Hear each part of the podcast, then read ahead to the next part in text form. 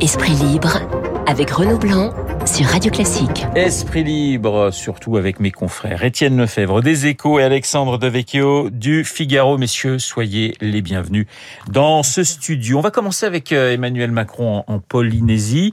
Alors avec quelques petites phrases assez intéressantes, des phrases sur euh, le climat et puis des phrases également sur euh, le nucléaire et des comptes à rendre à la Polynésie. Qu'est-ce que vous retenez de, ce voyage, Étienne et Alexandre? Étienne, pour commencer.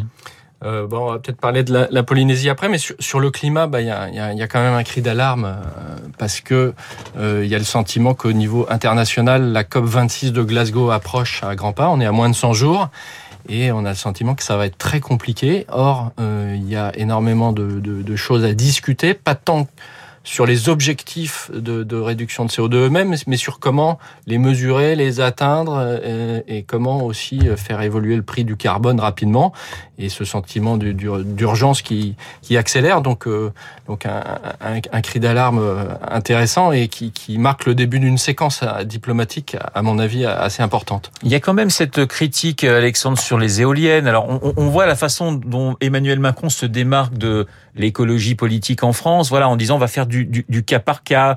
Euh, on, on, sent toujours chez Emmanuel Macron une certaine réticence avec euh, avec l'écologie euh, euh, purement verte, si je puis dire. Il y a du en même temps là. Ah oui, il y a, il y a effectivement. il y a beaucoup euh, en même temps. Du en même temps. Moi, je, je, trouve que sa petite phrase où il explique finalement qu'il faut, faut, privilégier le, le nucléaire parce que c'est une énergie décarbonée, euh, plus efficace à déployer. La France a une chance, c'est le nucléaire. Exactement. Donc c'est une orientation qui me paraît moi cohérente. Maintenant, il y a un côté chez Emmanuel Macron. Euh, il dit des choses et il en fait d'autres. La vérité, c'est qu'on continue euh, à investir et à subventionner euh, l'énergie éolienne. Or, depuis 2018, la France a, a dépensé 120 milliards pour l'éolien pour 8% de, de l'électricité, 120 milliards. Euh, ironiquement, c'est le coût de tout le parc nucléaire euh, français pour 70% euh, de l'électricité. Donc, est-ce que ça vaut le coup de subventionner euh, les éoliennes, surtout que finalement euh, elles sont polluantes parce que les, elles sont fabriquées en Chine, les matériaux euh, sont polluants, le nucléaire fournit une, une énergie décarbonée. il va falloir résoudre ce paradoxe, surtout que c'est en train de créer en plus une fracture territoriale, parce que ceux qui habitent euh, souvent les, les ruraux euh, à côté des éoliennes, ils sont de moins en moins favorables parce qu'il y a de la pollution sonore, parce que ça défigure le paysage, euh, etc. Et parce qu'ils sont les premiers à payer le coût de l'énergie, parce que souvent ils habitent dans la ruralité et que l'augmentation du prix de voilà de l'essence, etc., de l'énergie, ils sont les premiers impactés. Donc il y a une vraie fracture territoriale qui est en jeu. Donc il faut évoluer. Il semble qu'Emmanuel Macron l'ait compris. Maintenant, il faut qu'il le, qu'il le fasse. Étienne ben, Il va peut-être le faire dès septembre parce que c'est en réflexion dans le cadre du plan d'investissement euh, qui doit être annoncé pour prendre le relais du plan de relance. Euh, le nucléaire est un des dossiers sur la pile puisqu'on sait que ça sera très ciblé sur certains secteurs. Euh, et en effet, il y a un retard d'investissement qui commence à être inquiétant si on veut euh, que la filière nucléaire soit préservée et, ne décline pas rapidement. Euh, alors, pour la petite histoire, que Macron défende le nucléaire depuis la Polynésie, c'était c'était quand même assez osé. D'ailleurs, ce matin, il, a, oui, il a peut-être corrigé le tir. Un petit rétropédalage en disant qu'on avait des comptes à donner après les... Avec ces comptes à rendre. Oui, ces essais entre 66 et, et 96. Euh, le chef qui marche et qui ira loin. C'était la façon dont euh, certains habitants des Marquises avaient, euh, donné, avaient appelé euh, Emmanuel Macron. Je posais la question à, hier à, votre place à Michel Onfray qui disait oui, ils ont beaucoup d'humour euh, du côté des, des Marquises. bon, qu'est-ce que vous retenez à part les colliers de fleurs quand même de. C'était important ce, de, ce déplacement. Jim Jarassé du Figaro dans son édito disait que voilà avec tous ces, toutes ces questions d'indépendance du côté de, des côtés de toutes ces îles, bon la présence d'un chef d'État français, ça avait peut-être du sens. Qu'est-ce que vous en pensez, Alexandre? Moi, je, je, pense, oui. Euh, c'est l'idée que la France est une et indivisible, euh, finalement. Je crois que c'est la première visite d'un chef d'État aux Marquises. Effectivement, les Marquises font partie du territoire français. Il est normal que le chef de, de, de l'État euh, euh s'y rende. Donc, euh, voilà, c'est un. Moi, je me mets à la place des habitants des Marquises. C'était un symbole important. Étienne on a, on a un rôle économique à, jouer dans cette zone qui est, enfin voilà, on sait bien que l'Asie et Pacifique, c'est une zone essentielle et les Européens risquent d'être un peu largués par rapport à, un axe États-Unis-Asie autour du Pacifique. Donc, au-delà du, symbole politique, c'est très important aussi qu'on marque notre présence dans cette région. Allez, retour en métropole avec le pass sanitaire, évidemment, toujours, et le Conseil constitutionnel. Est-ce que vous imaginez, Alexandre, que le Conseil constitutionnel puisse retoquer une partie du texte voté par les sénateurs et les députés? Euh, a priori, euh, non, parce que je pense que le Conseil constitutionnel est un organe beaucoup plus politique que, que, que juridique. Il suffit de voir qui est nommé dans ce, conseil-là. Jusqu'ici, euh, voilà, dans, cette crise sanitaire, ils ont finalement approuvé toutes les décisions de l'exécutif. Donc peut-être il y aura à la marge quelques conseils, quelques modifications, mais je crois pas, voilà, qu'ils le, le retoquent profondément. Mais après, ça va, ça pose la question euh, voilà, du Conseil constitutionnel, euh, du Conseil d'État, euh, de, leur utilité. moi, j'avoue que j'ai souvent été hostile à ce, ce type d'organisme parce que je crois que voilà, ils, il se s'opposent souvent à, la souveraineté. Alors là, ils vont aller dans le sens de l'exécutif, mais on est dans une logique à l'américaine de Cour suprême qui en plus ne va pas jusqu'au bout, puisque je disais, c'est il y a, le droit finalement ne prime pas euh, euh, dans tout cela. Euh, et donc je trouve que depuis le, début apparaît une, forme d'incohérence. souvent le Conseil constitutionnel sur d'autres sujets. Je pense à la lutte contre l'immigration illégale, contre le terrorisme, a toujours été maximaliste dans la défense des libertés euh, individuelles.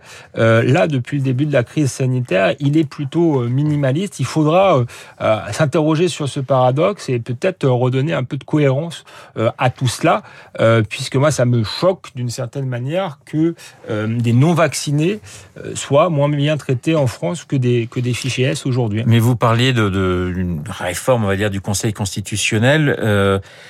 Vous aimeriez qu'il n'y ait que des juristes parce que ça poserait d'autres problèmes finalement. Qu'il y ait des politiques, c'est pas mal non plus. Enfin, s'il faudrait trouver un équilibre, euh, je sais pas. Les Sans doute, je pense qu'il y, y, a un équilibre à repenser parce qu'effectivement, si je suis hostile au, Conseil constitutionnel euh, par principe, c'est que je suis hostile au, au, gouvernement des juges. Je pense que c'est la souveraineté populaire euh, qui doit primer. Mais quitte à avoir des garde-fous, c'est sans doute important qu'il y ait quand même des garde-fous, des contre-pouvoirs. Euh, voilà, il faudrait qu'il y, ait du sens. Là, on est dans un quelque chose de, de bancal avec des gens qui qui, font de la politique, de l'idéologie, euh, mais qui n'ont pas de, de, de, légitimité euh, démocratique et qui ne se fondent même pas totalement sur le droit, on le voit bien. Étienne on a eu le, beaucoup le Conseil d'État qui a été en première ligne ces derniers temps, puisqu'il il s'est prononcé euh, bah, sur des, des, des, questions environnementales, sur l'assurance chômage, sur euh, les droits et libertés, parce que c'était beaucoup lui qui était en première ligne finalement dans, dans la crise sanitaire. Là, on va avoir une séquence euh, Conseil constitutionnel assez importante, parce qu'il y a la, la, loi sanitaire, mais il y a aussi euh, la loi climat, la loi sur la sécurité aussi. Ils, vont devoir trancher tout ça dans les 15 jours.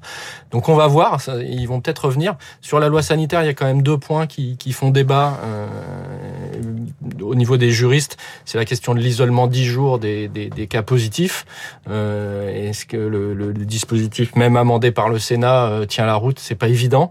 Et puis il y a la question des, centres commerciaux euh, qui pourraient devoir subir le pass sanitaire sur décision préfectorale. Cela la quarantaine quand vous pouvez sortir entre 10h et midi. Il faudra qu'on m'explique l'intérêt, mais j'écoute vos arguments, Étienne. Oui, ouais, ben elle pourrait, elle pourrait. Non, c'est c'est la question du contrôle par le, ministère de l'Intérieur et pas seulement par l'assurance maladie.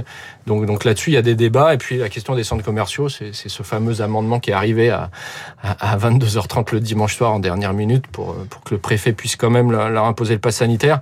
Euh, après, c'est vrai que sur le, le, le, principe du pass sanitaire lui-même, normalement, le Conseil devrait valider, mais méfions-nous quand même. Euh, on a déjà eu des surprises par le passé avec le Conseil. Alors, la il y a une réalité hein, concernant la vaccination, et c'est la une d'ailleurs des échos. C'est assez intéressant. Le risque d'une reprise mondiale à, à deux vitesses.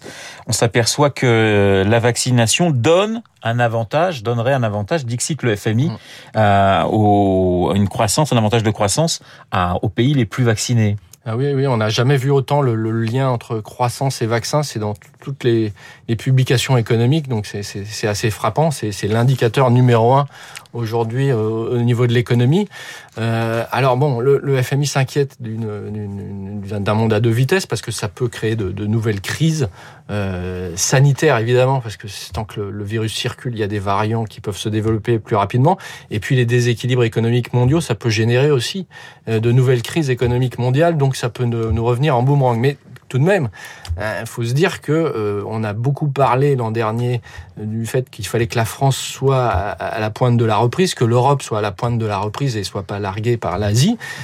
Aujourd'hui, c'est plutôt le cas. Donc il y a aussi quand même, c'est important que l'Europe, après des débuts très chaotiques, aujourd'hui prenne sa revanche sur, le plan du vaccin. On est quasiment à l'objectif des, des 70% de primo-vaccinés en juillet euh, qu'avait évoqué euh, la Commission européenne, alors que ça paraissait il y a quelques mois euh, totalement irréaliste. Hein. On est à un Français sur deux totalement euh, vacciné, Alexandre. le chef de l'État s'est empressé de faire un petit tweet d'ailleurs euh, d'ailleurs là-dessus. Il est en train de réussir son, son pari sur la vaccination. Sur, euh, il avait donné à chaque fois des, il se, il se montre de plus en plus ambitieux. Vous pensez que notamment les 50 millions euh, de vaccinés à la fin de l'été, c'est possible? On est, il est même en avance, je crois, sur le, le calendrier. De ce point de vue, effectivement, le, le pass sanitaire euh, a été euh, efficace.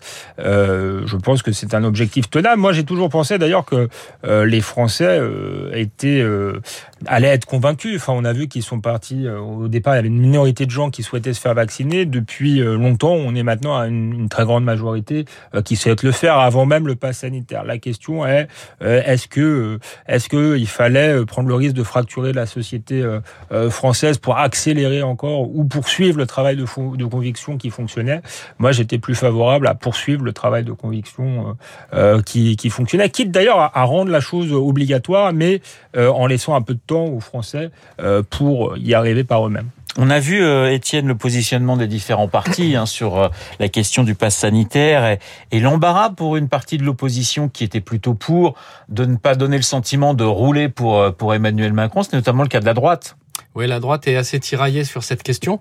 Euh, les sénateurs, finalement, sont républicains sont assez contents parce que c'est quasiment leur texte euh, de la commission des lois au Sénat qui s'est imposé euh, in fine alors que les députés républicains ont majoritairement voté contre le, texte final. Et donc ça fait un peu désordre. On a euh, alors Valérie Pécresse a, vraiment endossé le, le pass en disant que c'est là-dessus qu'il fallait aller. D'autres ténors euh, restent très silencieux parce que on sent que cette question les embête un peu.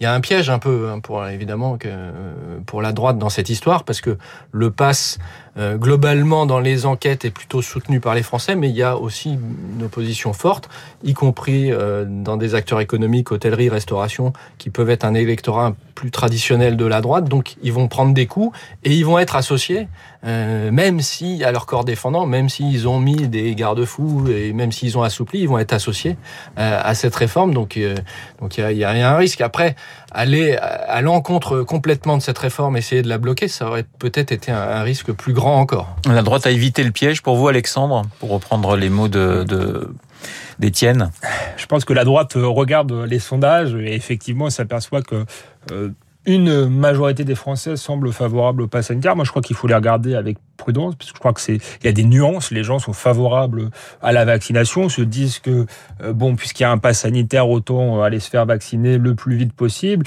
mais trouvent peut-être euh, l'application un peu autoritaire, un peu rapide. Donc, il faut se méfier des sondages. Et de manière générale, je crois que la droite a plus intérêt à avoir des convictions, une éthique, une idéologie, qu'être un syndicat d'élus qui se prononce en faveur, enfin selon selon les sondages. Ça peut euh, payer à, court terme, je doute que ça paye à long terme, et je rejoins ce qui a été dit. Symboliquement, euh, l'opposition, si elle veut euh, revenir au pouvoir, a quand même intérêt à s'opposer, à se démarquer, si elle ne veut pas être associée à, ce, à, ce, à ce gouvernement. Sinon, ceux qui apprécient la politique qui est menée préféreront toujours l'original à la copie, et les autres, voilà, iront ailleurs que qu'à droite. Donc, je pense que c'est c'est pas forcément effectivement la bonne stratégie que de, s'aligner. Parfois, il faut, il faut prendre un risque, mais il faut d'abord penser ce que je disais. Et moi, je ne sais pas ce que, ce que pense la droite en réalité sur,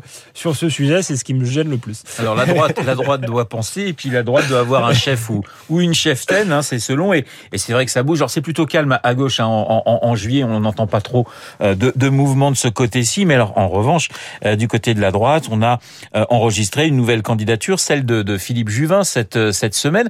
Elle est anecdotique ou euh, Philippe Juvin, parce qu'on on, l'a beaucoup vu, c'est à la fois un médecin et un politique, est-ce qu'il peut, euh, peut jouer un, un, rôle dans cette euh, probable, possible primaire de la droite d'Alexandre et puis ensuite Étienne? Honnêtement, pour répondre franchement, je, j'en doute. Je pense que le pari de, de Juvin et, que peut-être que la crise sanitaire va durer et que en tant que euh, que médecin, il pourra jouer un rôle euh, particulier. C'est cette crise qui l'a mis euh, sous le, devant de, des, feux euh, médiatiques et veut profiter de ce tremplin médiatique pour, pour se faire connaître politiquement, peser politiquement. Mais là encore, je vois pas très bien quel est son projet. Même sur le plan de la crise sanitaire, il a quand même, Philippe Juvin, oscillé entre différentes, différentes positions. Donc ça me paraît compliqué. Il me semble que c'est une candidature de témoignage pour peser, éventuellement être ministre euh, de celui euh, qui l'emportera. De la santé, par exemple. De la santé, par exemple. Est-ce qu'on a, est-ce que la droite a besoin de ce type de candidature de, de, témoignage au moment où elle est divisée, où euh, elle arrive même pas à, se mettre d'accord sur un processus de, de, de désignation, j'allais dire de division, eh bien voilà, euh, j'en doute. en attendant, alors c'est Philippe Juvin, en attendant euh, Michel Barnier qui est le prochain sur la liste, il a déjà son petit site internet, il piaffe, tout, tout ça vous... Voilà, qu'est-ce que ça vous, vous inspire, toutes ces candidatures? bah, une... Alors mes petites candidatures, je mets des guillemets, parce qu'après tout, une surprise est, est toujours possible en politique, on le sait bien. Oui, alors je pense pas que la surprise viendra de, Philippe Juvin parce que ça reste ce qui a été dit une candidature de témoignage, euh, mais ça fait, euh, mais ça a un impact sur, euh, oui, ça a un impact sur l'organisation du processus et la primaire, puisque si on a une candidature par semaine, comme c'est le cas pendant tout l'été, à la fin, ça va, ça va devenir de plus en plus compliqué. Et on voit bien que c'est quand même pour gêner Xavier Bertrand, tout ça, d'une manière ou d'une autre. Michel Barnier, lui, c'est pas tellement sa stratégie, lui, c'est plutôt la stratégie de de l'homme providentiel qui arrive après, parce que euh, au cas où il y a un constat de désunion tel que finalement euh, on va demander euh, à l'homme sage de, de, de, donc donc c'est plus sa stratégie. Donc lui, ça sera plutôt sa séquence fin septembre. Un mot sur Alexandre sur la mise en examen de, de Rachida Dati. Alors elle, elle, disait oui moi aussi j'ai envie d'aller à, à, à, cette primaire. évidemment il y a la présomption d'innocence. C'est quand même compliqué pour elle. Ça va être compliqué pour elle de, de pouvoir se présenter ou au contraire voilà, au nom de la République des juges, j'y vais et j'aurais peut-être une certaine sympathie de la part des électeurs de droite. Il nous reste quelques secondes. Avec euh, avec Rachida Tati, tout est possible. C'est une fonceuse, une une battante. Donc, euh, euh, je pense que peu de choses peu de choses l'arrêtent. Si elle a décidé de d'être candidate, je pense qu'elle sera candidate. Mais je suis pas sûr que c'était sa son intention et sa volonté. Ça peut peut-être même la, la, motiver effectivement dans une forme de, de, de, défi, de geste de défi. Ouais. Étienne, et ça sera le mot de la fin. C'est le côté bulldozer de Rachida Dati. Vous faisiez un signe comme ça Ah oui, je pense que si elle avait des hésitations, maintenant elle n'en a plus. Hein. Merci beaucoup, messieurs. Esprit libre ce matin avec euh, Étienne Lefebvre et Alexandre Devecchio. Étienne Lefebvre euh, des Échos, Alexandre Devecchio du Figaro. Très bonne journée à vous deux. Dans une petite minute, le journal de 9h avec